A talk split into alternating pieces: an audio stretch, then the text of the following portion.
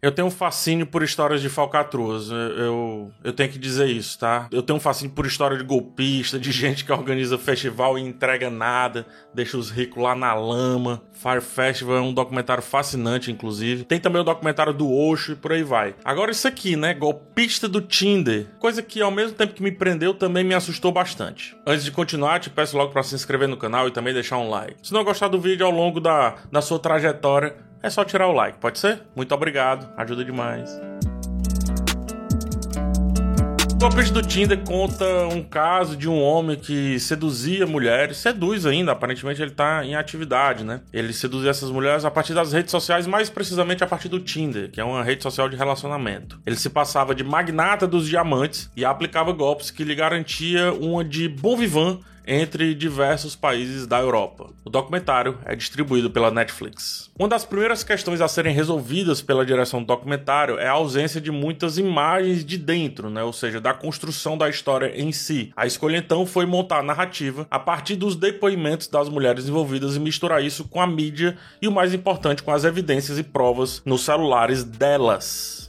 A mise-en-scène inicial aponta exatamente isso. Uma das vítimas está sentada em um bar, com a luz baixa, taça de vinho, celular à mesa e tudo mais. E o celular tá mostra para nos vender essa ideia de que é a partir dali que a gente vai receber muitas informações. O cenário romântico e a câmera levemente alinhada de baixo para cima servem para definir para o cérebro do espectador, mesmo que indiretamente, as cenas que faltam. Ou seja, as cenas do íntimo, do romântico, do daquilo que é, mesmo elas definindo da melhor maneira, ainda assim não vai conseguir definir. Ou seja, é o íntimo da história em si, como eu estava falando. Fica a carga então da montagem, muito mais do que outros elementos técnicos, a organização dessa história para que o documentário se baste com o que tem e consegue. Apesar do começo moroso e ainda sem saber onde realmente aquilo ali vai dar, a montagem não se precipita em nenhum momento. Ela não adianta nada para tornar a história maior antes da hora, né? Para que a história não exploda antes da hora. E a hora certa, no caso, é após ter dado insumos suficientes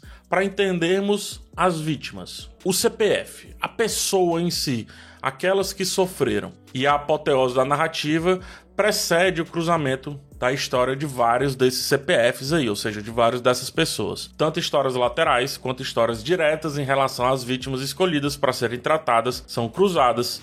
E aí o documentário cresce bastante. Eu acho que é o suficiente, tá? Mais do que isso, eu penso que é uma oportunidade de uma em um milhão, como no caso do documentarista lá do Icaro, né? Que ele se torna a história em si. Só um exemplo, tá? É, é um, um, documentário brilhante, fabuloso, um dos melhores documentários que eu assisti na minha vida. Icaro, Netflix também, dá uma olhada nisso daí. Mas não é sempre que isso vai acontecer. Você vai iniciar uma história e a história vai se transformar em outra e você vai ser um objeto dessa transformação. Não é sempre. Sendo assim, o golpe do Tinder fica no limiar perfeito o suficiente que cresce pela curiosidade do caso, né? Pelas anedotas e também anedotas não no sentido pejorativo, tá? Mas pelos detalhes do caso em si. Menos do que fez deixaria o documentário bem pobre. Um dos temas tratados aqui facilmente é a solidão. É como pessoas solitárias se tornam desamparadas sentimentalmente a ponto de cair no golpe do falso rico. A direção só junta as mulheres um pouco mais à frente, porque o fato delas estarem sozinhas em suas narrativas, em suas versões, define muito bem como elas se sentiam à época que foram abordadas. Em contrapartida, o roteiro debate como é importante criar uma persona nas redes sociais de uma pessoa bem relacionada, bom vivan, de festa, de conhecer muita gente, uma pessoa viajada e também uma pessoa que continua sendo viajante, né? não só viajada. A primeira vítima apresentada fala sobre isso, né? ao, se, ao se dizer até um especialista do, do Tinder, com milhares de matches, é, em contrapartida ao que aconteceu em sua vida por conta disso, e também há uma clara vida de vazios, vazios tanto materiais quanto vazios existenciais. Que fique claro, a culpa não é da vítima, tá? É, é, sempre de quem se utiliza disso a bel prazer. Eu só tô apontando que esse é um tema trazido aqui pelo documentário porque faz parte de como o golpista enxerga as suas vítimas. Ou seja, como o predador enxerga aquilo que vai caçar.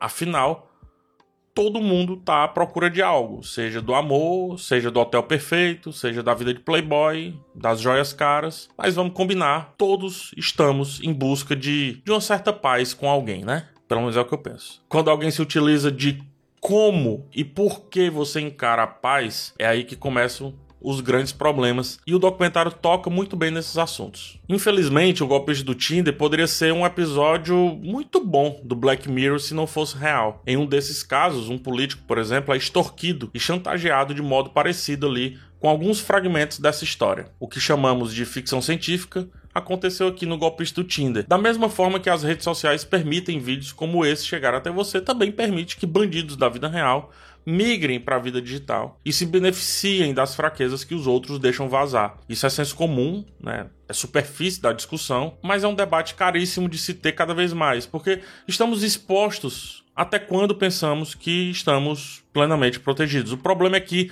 nas relações sociais não tem um antivírus perfeito. Se fechar demais te faz um solitário vulnerável, se abrir demais te faz simplesmente vulnerável. Sendo assim, nunca Jamais o problema é da vítima. Nunca. Jamais. O problema é de quem procura o amor ou a vida boa.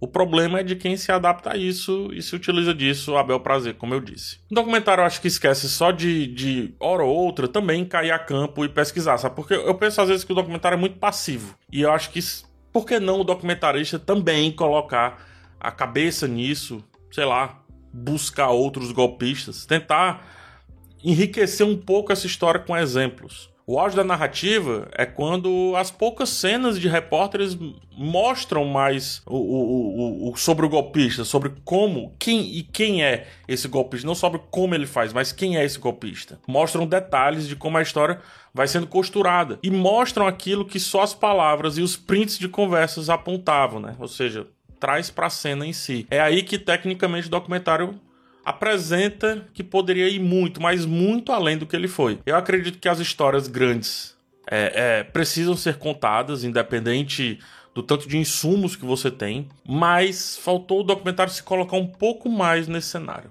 O documentarista ir um pouco além, colocar o pé na estrada, digamos assim. Ou seja, faltou o documentário sair um pouco do sofá e ir lá, atrás dele, quem sabe, ou então de outros golpistas que estão por aí, de outras figuras macabras que estão destruindo vidas alheias. Com isso, seria um documentário perfeito. Sem isso, é um documentário muito, muito, muito bom. O roteiro consegue entregar um mix de raiva e de pena atrelada a uma certa tristeza.